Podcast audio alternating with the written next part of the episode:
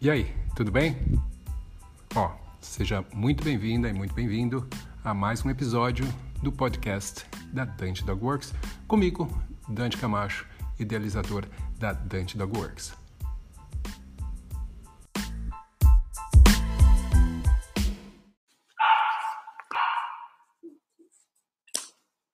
Boa tarde. Tudo bem, galera?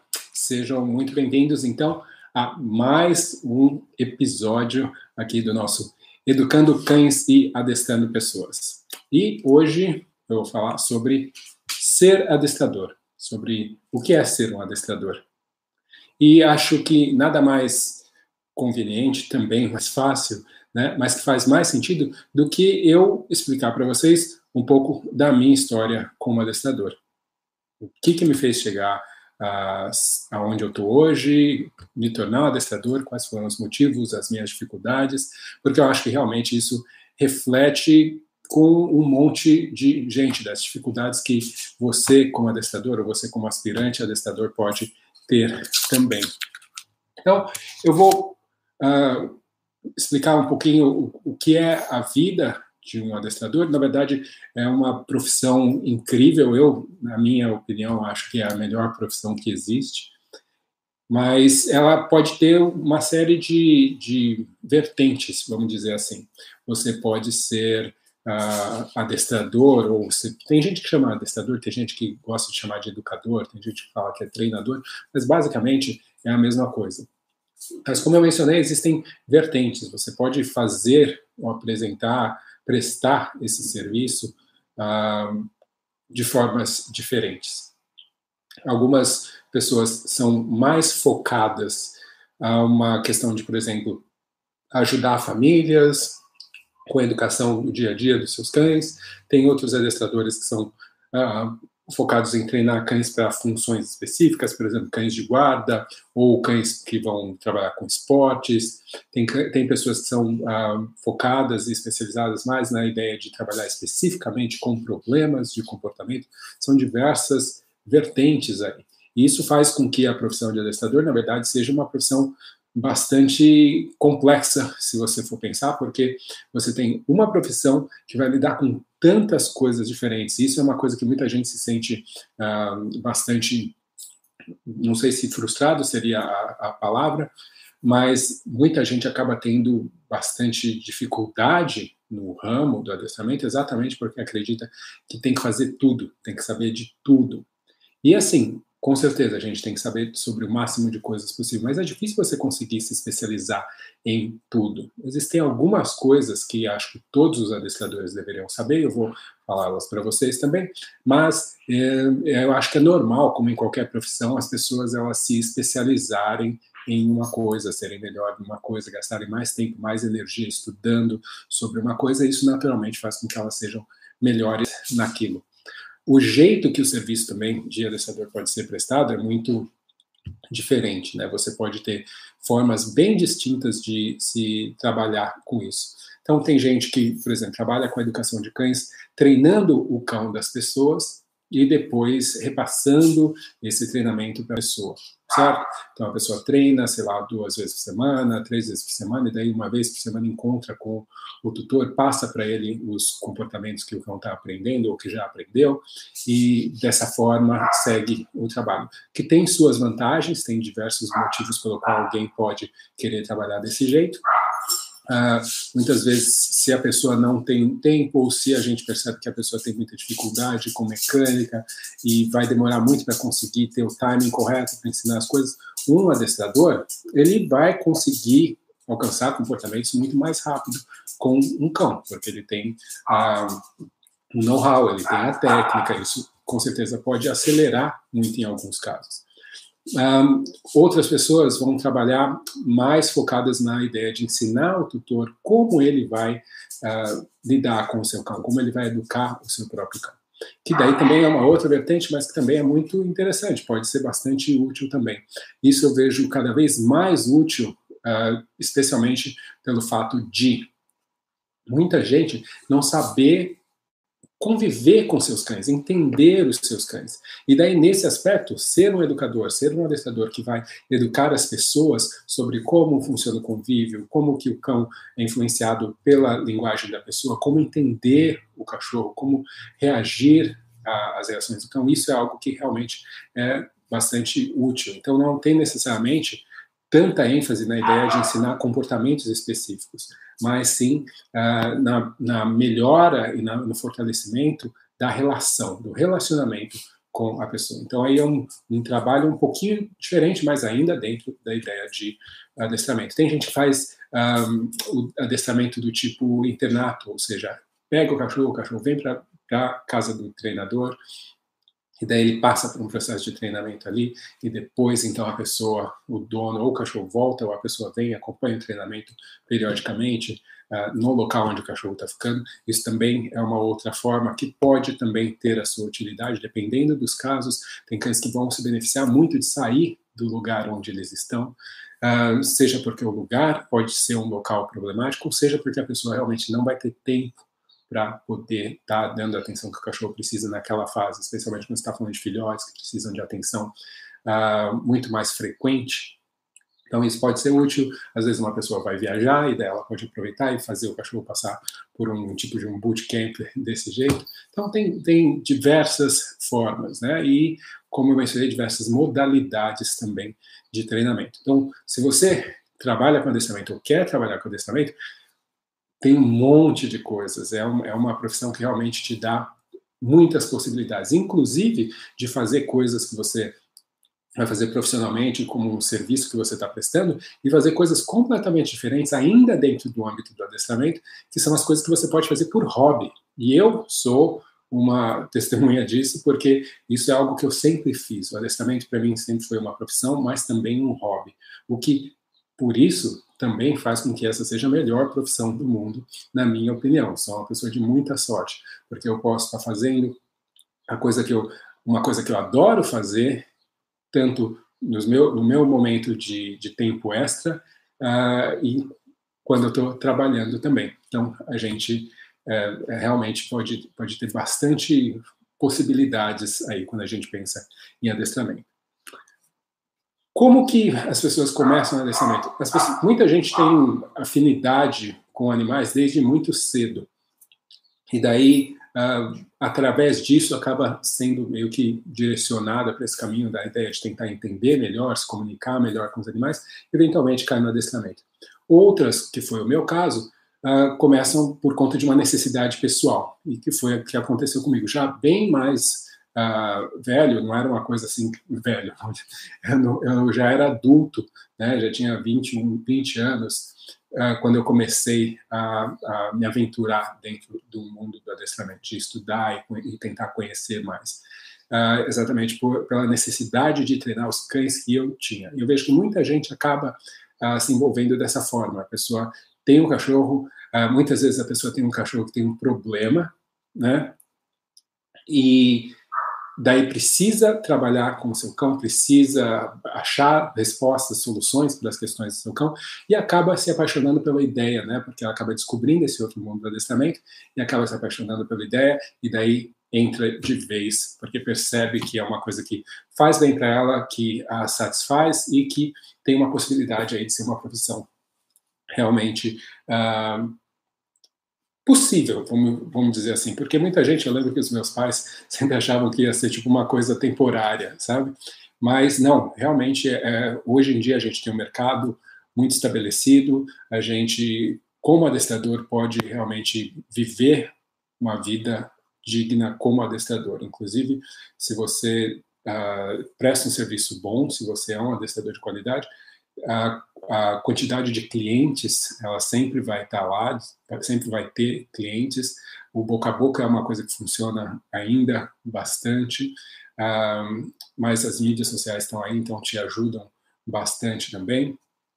E mesmo sendo uma profissão que não tem uma regulamentação, né, e também não tem uma faculdade, por exemplo, as pessoas fazerem de adestramento, é uma profissão onde o serviço tem um custo relativamente alto, ou seja, quem trabalha com adestramento realmente pode ganhar muito bem se estiver prestando um serviço bom uh, e, e, souber o que está fazendo. Então, eu às vezes até fico um pouco assustado, né? Tem adestrador que uh, cobra mais do que médico, né? E se você for pensar em relação a valores sociais, né? Como que a sociedade vê uma profissão ou outra, realmente é algo que às vezes pode surpreender, porque e a explicação para isso, na minha opinião, é simples, é porque a gente está falando de família, né? É a ideia de que se você tem um filho, você tem como pagar para ele ter o melhor médico se ele precisa de um médico, você vai fazer isso, entendeu? Você vai pagar. Então, eu acredito que hoje as pessoas veem os cães, uh, em grande parte, como membro da sua família estão dispostas a investir, pelo menos financeiramente, para fazer com que o convívio com esse membro seja algo mais harmonioso. Então, uh, muita gente começa com essa necessidade pessoal, uh, alguns já nascem com essa coisa de querer tá, e se comunicar com os animais, e mas eventualmente todo mundo acaba entrando aí nesse nessa mundo do adestramento. Agora, uma vez entrando, o que, que aconteceu comigo? Eu tive a sorte que na época eu já eu era estudante de letras na faculdade, eu já falava inglês, já tinha morado fora, então eu já tinha um pouco do, do domínio da língua.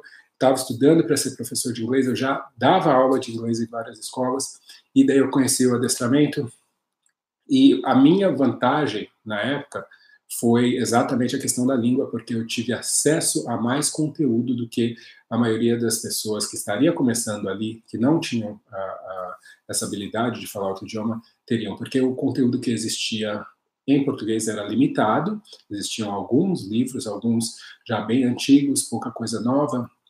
Na época, o livro do Alexandre Rossi, que era o Adolescente Inteligente, estava lançando, era uma coisa relativamente nova. Então, a gente não tinha tantas opções assim. Eu, por ter essa possibilidade, pesquisei muito, fui muito atrás na internet, comprando, uh, visitando sites de adestramento, depois podendo comprar livros também. Então, isso uh, realmente me ajudou muito a ampliar as minhas possibilidades, porque eu percebi que o adestramento que eu conhecia, eu cheguei a fazer algumas aulas, ver aulas em grupo, que eram promovidas pelo Canal Clube, inclusive em São Paulo, e realmente não era algo que eu sentia que, primeiro, funcionava da forma que eu imaginava, possivelmente porque uh, eu era novato, não tinha técnico suficiente para lidar com aquilo, mas com certeza o fato de não estar funcionando já era o suficiente para me desmotivar. E eu estava usando de equipamentos e tudo mais que não eram algo, não eram coisas que faziam com que os meus cães realmente curtissem aquilo que estava acontecendo. Então, uh, a partir disso, né, eu, fui atrás de outras possibilidades, conheci outras formas de treinar, metodologias que na época eram consideradas bastante inovadoras, utilizando bastante recompensa, aprendi sobre o clicker, e daí realmente comecei a tentar eu mesmo, através desse monte de informação que eu pegava de todos os cantos, tentar treinar meus próprios cães. E consegui alcançar bastante sucesso dentro daquilo, baseado especialmente na quantidade limitada que eu tinha de experiência. Mas eu tinha os meus cães, e eu comecei a, a, treinar, comecei a ver resultados, meus vizinhos começaram a ver resultados, e daí começaram a perguntar, ah, você pode me ajudar com o cachorro tal, começar com o outro cachorro, e daí um, a coisa começou a rolar. Eu, eu também tive a possibilidade de acompanhar outros adestradores que estavam uh, também investigando, indo atrás de, de formas novas de, de, trabalhar, de estagiar numa escolinha onde eu tinha acesso e contato com cães todas as semanas. Então, isso era, foi essencial né, para essa questão da prática, de poder estar em contato com cães diferentes, ou, no mínimo, estar observando cães. Isso é algo que é muito importante, foi muito importante para mim.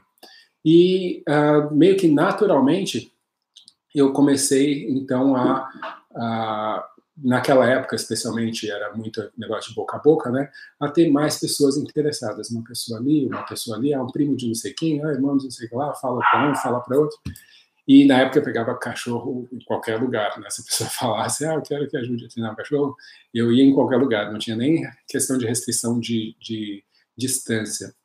Uh, o que, na verdade, dificultava bastante. Você tinha que ir longe para caramba para dar uma aula. Mas uh, o meu, a minha quantidade de, de ferramentas era relativamente limitada. Né? Eu utilizava as mesmas coisas na expectativa de que fosse funcionar para todos os casos, para todos os cães. Ainda tinha um pouco aquela ideia de, de dominância, ainda era algo que hum. uh, permeava um pouco os meus, uh, uh, as minhas abordagens, né?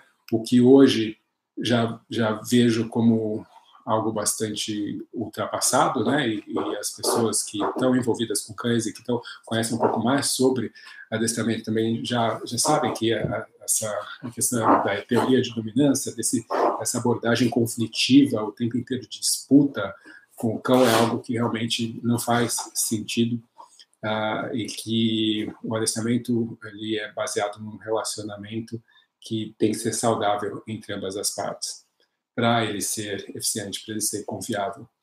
Então, uh, uma dificuldade que eu tive bastante foi essa de conseguir uh, ter mais opiniões diferentes, conseguir ver coisas diferentes.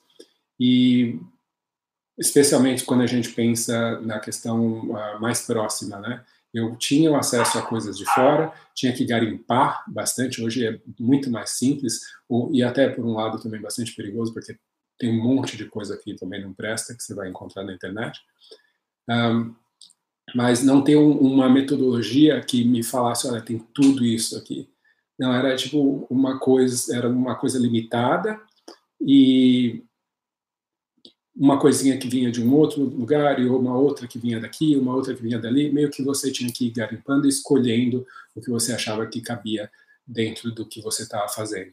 E às vezes não era, não cabia exatamente, né? As coisas não combinavam com o que você uh, já fazia. Então, às vezes tinha alguns conflitos, uh, mas isso foi uma coisa que levou um tempo até eu conseguir ser um pouco mais seletivo em relação às informações que eu uh, obtinha de fora, conseguir ser um pouco mais crítico em relação a isso, e daí, eventualmente, uh, conseguir uh, também até desenvolver eu mesmo né, formas de, de, abordar as coisas. Então, essa foi uma dificuldade. Eu acho que ter uma pessoa, um, eu nunca tive uma pessoa em especial que eu seguisse, sabe, uma pessoa que você se espelha e você fala, olha, muito legal o jeito que hum. essa pessoa trabalha, é o jeito que eu gostaria de trabalhar também. Então, acho que isso é uma coisa que dificultou, isso é uma coisa que tem a ver um pouco com a minha personalidade também, mas tinha a ver com o fato disso não ter disponível, ou pelo menos uma, essa imagem, essa pessoa uh, tão claramente, né? Uh, seja fora ou no Brasil, que eu pudesse, que eu falasse, nossa, eu quero me espelhar e ser, fazer exatamente o que essa pessoa está fazendo, ou seguir essa linha. O que acontece também quando você pensa em adestramento fora do Brasil, e se você segue gente de fora, é uma coisa que é bastante complicada, é o fato de que culturalmente existem diferenças muito grandes. Então, você até pode tentar, e assim, eu conheci diversos treinadores uh, incríveis, tá? Uh, e com ideias muito legais e formas de treinar muito legais, mas muitas coisas que realmente não faziam sentido dentro da nossa cultura. Os problemas deles eram diferentes. A abordagem fazia sentido para o mundo deles, para como os cães viviam, como as pessoas viviam, como então, mas pensando no que a gente passava no dia a dia, realmente não era tão simples assim.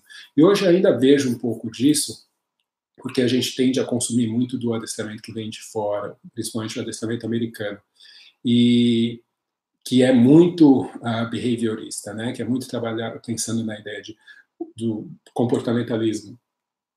E isso muitas vezes distancia não só da realidade uh, geral, né, do dia a dia, mas especialmente da nossa realidade quando a gente está uh, consumindo né, conhecimento que vem de uma cultura diferente, de formas diferentes de enxergar a relação mesmo com cães. Isso também tem a ver com a questão de cultura de país, né? O quanto de tempo esse esse povo está convivendo com cães e como que isso é para eles e como a gente enxerga isso, como as pessoas aqui enxergam isso. Então tem algumas diferenças que, que realmente são bastante relevantes que a gente tem que levar em consideração quando a gente está consumindo coisas de fora, porque nem tudo realmente vai ser, uh, vai funcionar. Então, dentro do nosso mundo, realmente, a gente, uh, na época, tinha que meio que se virar, tentar inventar coisas se a gente queria realmente inovar, né? Não estou falando de seguir o que já existia. O que já existia, para mim, já era claro que não não seria o suficiente, precisaria de algo mais. Então, um, é, essa também foi uma dificuldade. Então, talvez tivesse me facilitado ter uma pessoa que fosse mais fácil para eu seguir. Obviamente que como eu mencionei, conheci diversos treinadores aqui no Brasil, pessoas que vinham de fora da curso. Eu fazia muito curso de esporte, de agility, eu me envolvi bastante no agility, logo cedo na minha carreira de adestrador. E isso me ajudou bastante por ser um esporte estruturado, ter coisas específicas que você tem que fazer de um jeito específico, existem regras e tudo mais. Então, isso para mim servia como motivação para estar tá me desafiando, inovando, tentando coisas diferentes, pensando em forma diferente de conseguir as coisas. Uh, e isso realmente foi bastante útil e muitos treinadores vinham de fora para uh, ah, para dar aula de agility, e uma coisa que eu percebi é que eu sempre notava que os melhores treinadores, realmente, o que mais me importava quando eles estavam ali, não era quando eles estavam falando sobre o esporte em si, mas era quando eles estavam falando sobre cachorro, falando sobre comportamentos, falando sobre como entender o porquê que o cachorro fazia aquilo, o porquê que ele ouvia a pessoa ou não ouvia, o porquê que ele respondia desse jeito, porquê que ele e isso realmente era o que mais me fascinava e o que mais fazia sentido. Essa visão, esse conhecimento sobre cachorro. E isso me leva também a, a, a dar um corte aqui nessa ideia da, da minha história, porque essas são uh, coisas que eu acho essencial, essenciais se você pensa em ser adestrador. Você ter conhecimento sobre cães é algo que é uh, primordial. Então, você de certa forma, você tem que ser um etólogo, você tem que se transformar numa pessoa que entende sobre e sobre seu comportamento, sobre seus instintos, uh, sobre a sua história. Tudo isso é essencial. Você também precisa ser um behaviorista, uma pessoa que é focada na ideia do comportamento em si e na ideia de, de Skinner, né, de que tudo tem a ver com as consequências, né? Então você também precisa dessa ciência, dessas ferramentas para entender e trabalhar bem. Você também precisa entender sobre quadrantes, sobre reforços, sobre punições, sobre recompensas. Tudo isso é algo que é, é, é bastante importante, mas que não é o suficiente se você não sabe sobre cachorro em si, né? Então uh, tem são diversas partes aí que vão se vão sendo necessárias para você realmente ser um profissional uh, de sucesso, um profissional que uh, realmente consegue encarar os desafios de uma forma profissional, né? saber buscar as respostas, mesmo que você não tenha, uh, de uma forma lógica. Então, é saber sobre etologia, é saber sobre teoria do aprendizado, saber sobre uh, um pouco sobre saúde, sobre uh, mecânica do cachorro, uh, saber sobre instintos específicos de cada elemento, ainda por cima saber sobre comportamento humano e como isso influencia o, o, cão, né? entender profundamente sobre linguagem e comunicação de cães, como eles se comunicam e como eles entendem a nossa comunicação. Tudo isso é algo que são coisas, são elementos que fazem de você um adestrador. E se você só tem uma dessas peças, você não é um adestrador ainda. Você precisa de todas elas. Tá? Uh, voltando aqui, então, um pouco para a minha uh, história, quando a gente pensa em,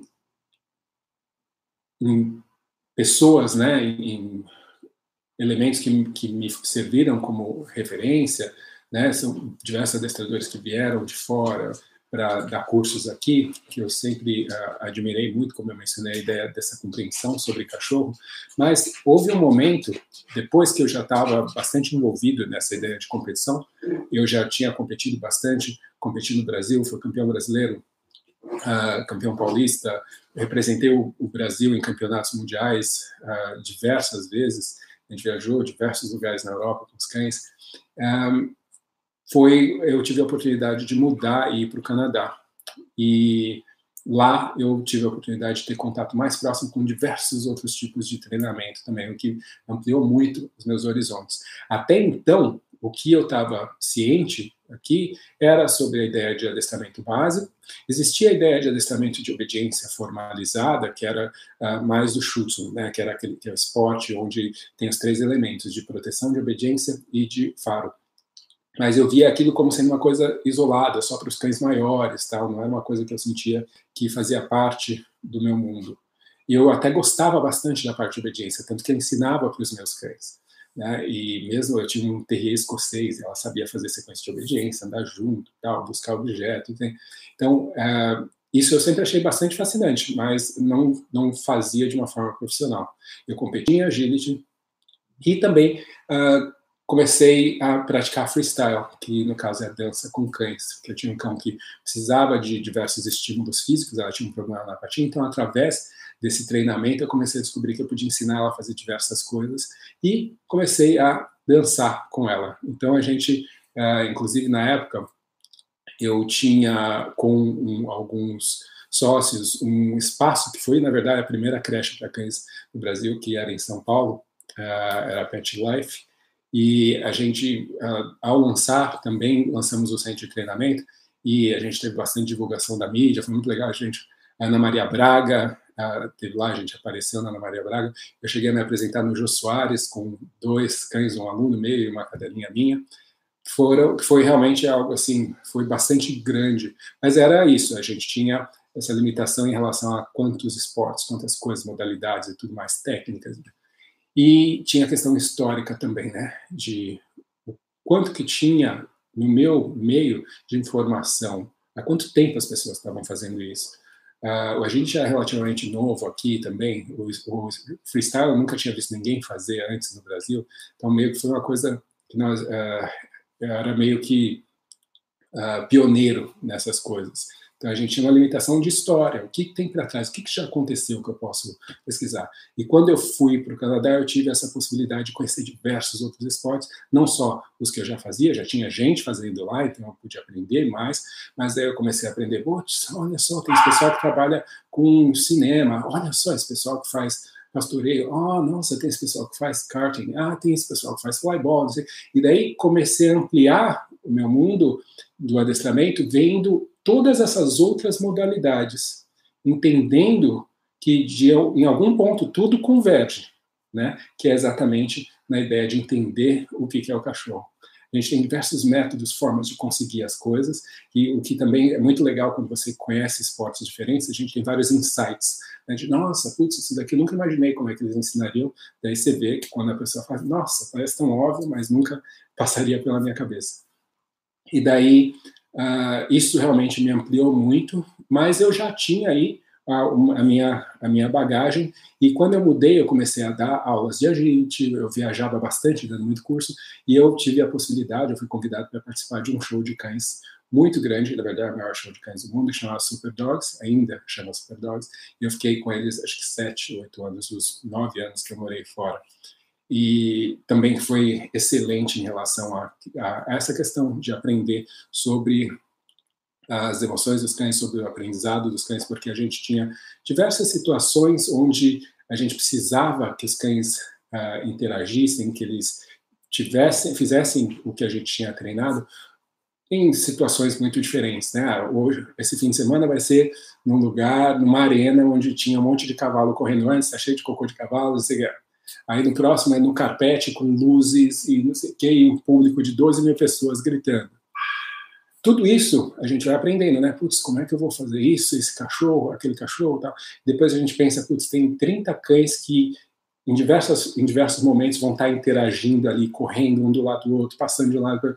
E a gente tem que entender que não era só o show, é tudo que está acontecendo em volta, né? Como é que eu vou manter esses cães no estado emocional bom para eles aguentarem a fazer esses shows, viajarem comigo, ficar, né? Como é que eu vou? Uh, e daí é aquilo, você observa os seus cães, você aprende dos seus, você aprende dos outros, você uh, viaja e daí você tem, que aprender, bom, como é que eu vou fazer para viajar e isso ser legal com o meu cachorro? Ele vai entrar no avião, agora tem que ficar em hotel, agora tem que andar em lugares diferentes.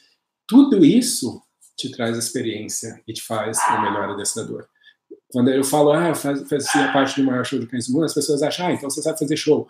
Não, isso é, é uma pequena parte, né?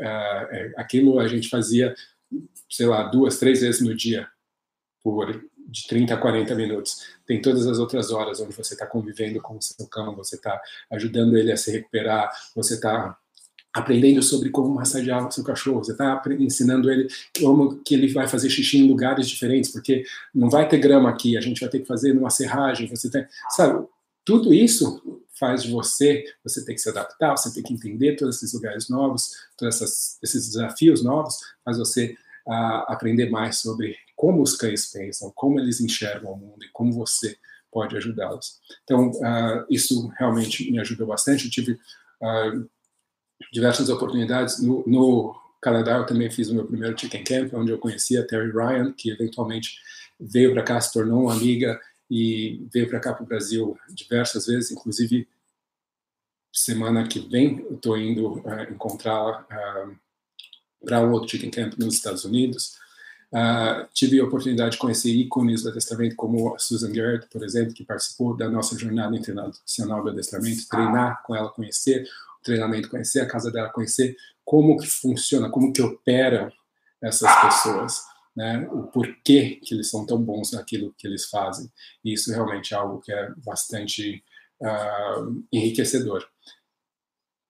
Pude também participar de competições representando o Canadá fora do país, fora mesmo do Canadá. Viajei para a Europa, fui, cheguei a ser técnico da seleção canadense, né, em, em algumas competições internacionais. Então, isso realmente é algo que uh, traz muita, muito, muito conhecimento, me enriqueceu muito. E tudo que eu penso hoje, a forma que eu penso, o que eu falo, é reflexo desse acúmulo de experiências.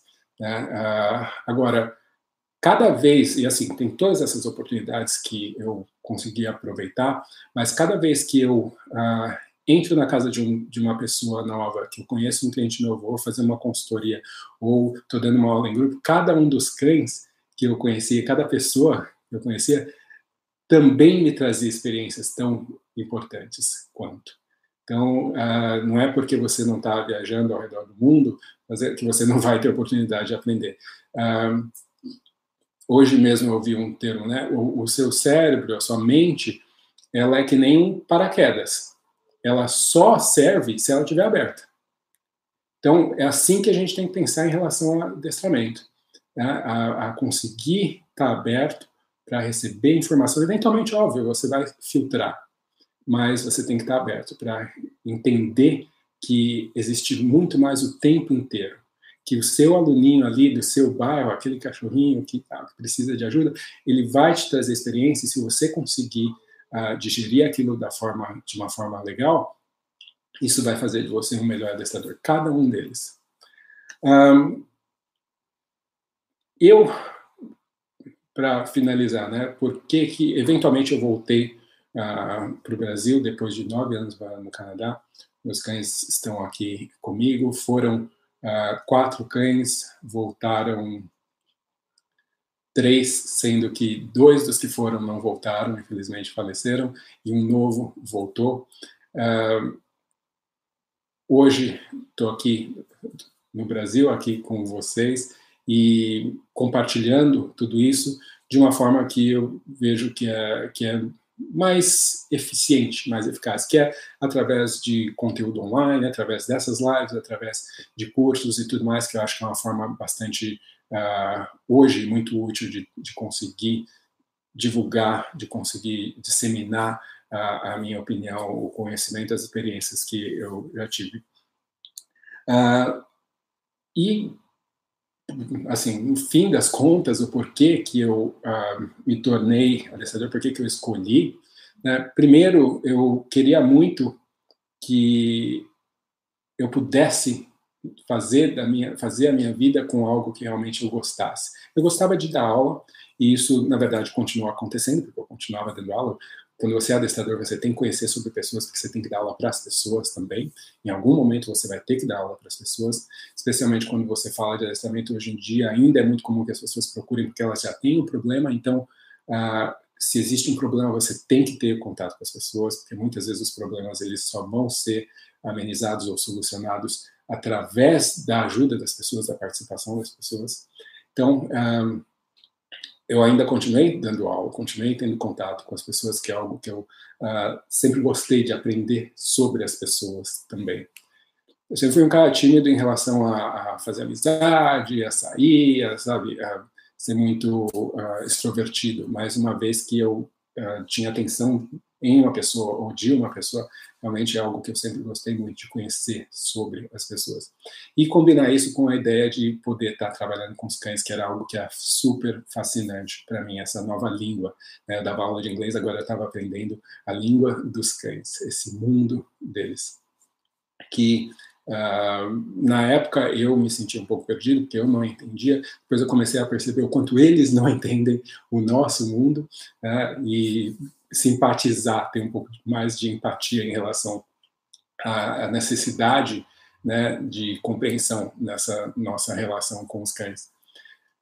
Um, felizmente, o mercado foi crescendo, uh, financeiramente sempre foi muito mais viável uh, trabalhar com adestramento do que dar aula de inglês para mim, então isso nesse aspecto não havia nenhuma dúvida.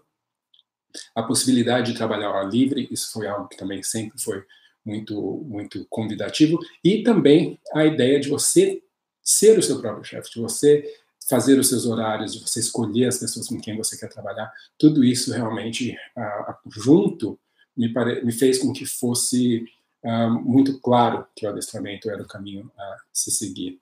Né? Então, estar com os, os, os, animais, aprendendo com eles, desenvolvendo relacionamentos, fazendo amizades, tanto com os cães quanto com as pessoas. As pessoas hoje ainda me escrevem, ah, lembro, você treinou meu cachorro há 15 anos atrás. E, e é incrível, realmente, como um, um relacionamento que a, começa com o pé direito e acontece de uma forma positiva, como ele persiste, né? como ele marca, como uma coisa positiva pode marcar. E isso, para mim, ficou muito claro e hoje em dia é também um dos motivos pelo qual eu acredito que a gente pode sim trabalhar de uma forma onde uh, criar experiências positivas vão trazer resultados tanto para a mudança da forma que as pessoas encaram os cães como do comportamento dos próprios cães. Gente, eu vou passar rapidinho aqui por algumas perguntas, mas eu vou falar um segredo para vocês daqui a cinco minutos eu tenho que sair porque eu tenho que pegar um avião, porque daqui a pouco eu estou viajando para os Estados Unidos. Inclusive, eu vou deixar vocês totalmente a par de tudo que vai estar rolando. De qualquer forma, vamos passar rapidinho aqui. Boa tarde a todos vocês e vamos ver o que eu consigo responder aqui de, de perguntas nessas, nesses poucos minutos. Tá? Aninha, Paula. Ah,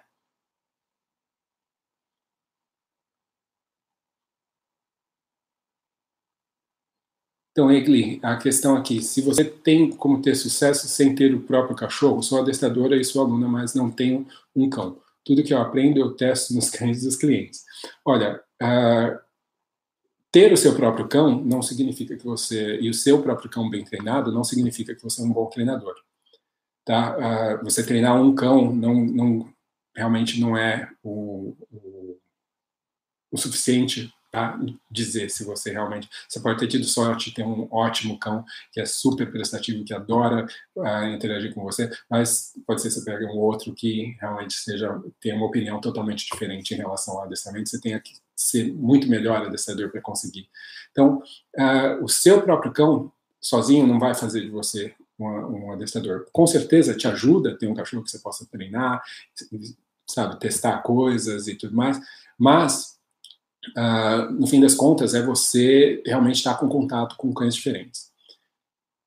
Eu aconselho não, não testar as coisas diretamente nos seus clientes, mesmo já tendo feito isso em algum momento testar isso antes com outros cães. Então, eu sempre aconselho as pessoas, se você não tem cão, mesmo que você tenha, às vezes você tem um cão, mas ele é velhinho, ele já não está assim naquele pique para você conseguir ensinar tantas coisas diferentes e ele não tem esse mesmo ritmo ou é o temperamento dele.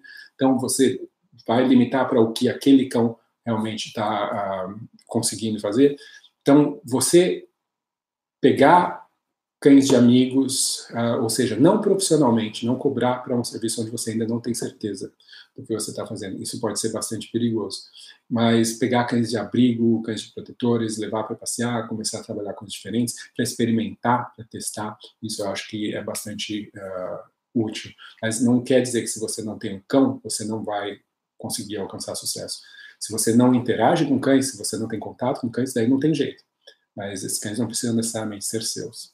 Tá? Inclusive, você pode fazer, de repente, algum tipo de internato, de repente, pega um cachorro, passa o fim de semana com você. Né? Um cachorro de um amigo, um cachorro de um amigo, o que quer que seja. Isso pode ajudar bastante também. Uh, uma curiosidade, como é a tua rotina com os teus cães?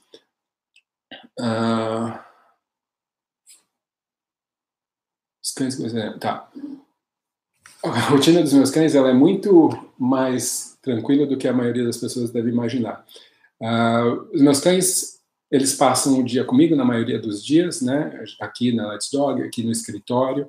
Né? Os meus cães, eles não passam o dia na creche, né? Tem um ou dois que a gente deixa eles passarem um tempo na creche, mas eu acho que passar todo dia com outros cães é, pode ser bastante estressante.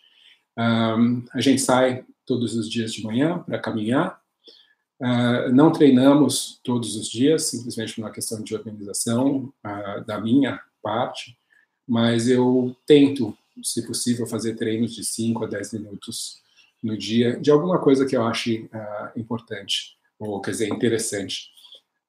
Os meus cães, eles têm fundamentos relativamente sólidos, então eu não tenho problemas no geral. Né? O único cachorro que eu tenho que pode ser um, um, algum problema em alguma situação é o Bud em relação à questão de reatividade, mas que também já está muito melhor e por conta da nossa rotina a gente não está expondo o cão a situações que são potencialmente uh, uh, ruins ou perigosas para esse tipo de reação, então realmente é pouco o que a gente tem uh, de necessidade para treinar de outras coisas.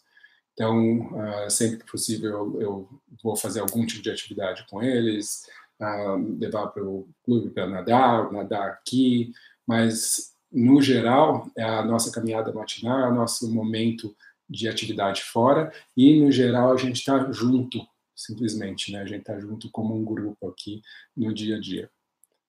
Uh, em relação ao treino no espaço, hoje em dia, se a gente, se eu treino fora ou, ou no meu espaço, uh, hoje em dia eu não estou mais atendendo cães individualmente, então, a gente faz adestramento aqui na Let's Dog, mas quem está fazendo as aulas é a Laís e os cães têm que vir aqui. Um, eu já peguei casos de cães que vinham aqui também, mas antes, logo que eu comecei, eu ia na casa das pessoas, que também é um, é um serviço que pode ser bastante conveniente e útil para as pessoas. Tem as vantagens de você treinar no seu local, mas uh, você tem que pesar aí o que, que funciona melhor para o seu mercado. A questão da responsabilidade, especialmente quando o mercado começa a ficar muito. Tem muita gente querendo o seu serviço, uh, fica difícil se locomover de um lado para o outro. Um, o fato das pessoas terem que vir para você é uma ótima forma de selecionar clientes que são mais comprometidos. Então, isso é uma coisa que realmente ajuda. Uh,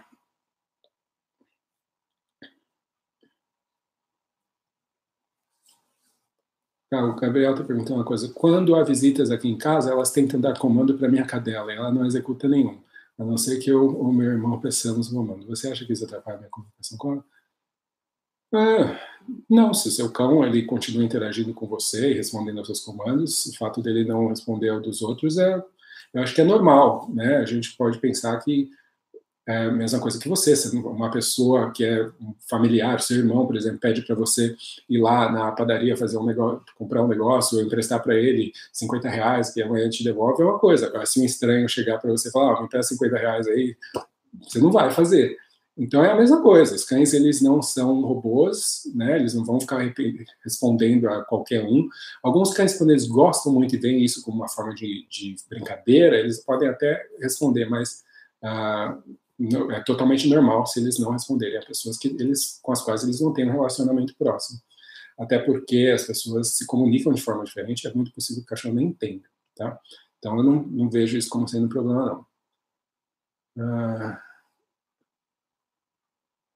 Neves, cães, sim, a previsão de curso presencial, por favor, fala sobre se estiver nos seus planos. Está nos meus planos, sim. tá? Para esse ano de 2020. Então fique atento aí, você que já é aluno do adestramento funcional, que tem umas novidades aí que vai ser uh, bastante interessantes, que também tem a possibilidade aí de, de uh, uma parte presencial aí envolvendo o curso também. Então fique atento que isso vai ser uh, bastante legal. A gente já agora em janeiro já vai começar a divulgar isso, beleza? Gente, como eu tinha mencionado, 15 para as 4. Foi um prazer imenso. Espero que vocês tenham aí uma ideia melhor do que está uh, acontecendo aí em relação ao adestramento, o que, que é o adestramento, o que, que é ser um adestrador, como que foi a minha história, o meu, meu caminho aí para chegar aqui, hoje estar tá aqui na frente falando com vocês. Um, e espero vocês na semana que vem, tá? Uh, espero que vocês tenham um ótimo ano de 2020, felicíssimo ano novo. Hoje à noite, curtam bastante, curtam com seus cães, agradeçam a possibilidade de ter relacionamentos com animais tão incríveis, de poderem estar aí junto e a gente ano que vem vai estar junto também e aprendendo muito mais. Beleza? Grande abraço e fiquem atentos aí às redes sociais que eu vou estar aí colocando tudo que está rolando. Falou? Um abraço, gente. Até mais. Bons treinos.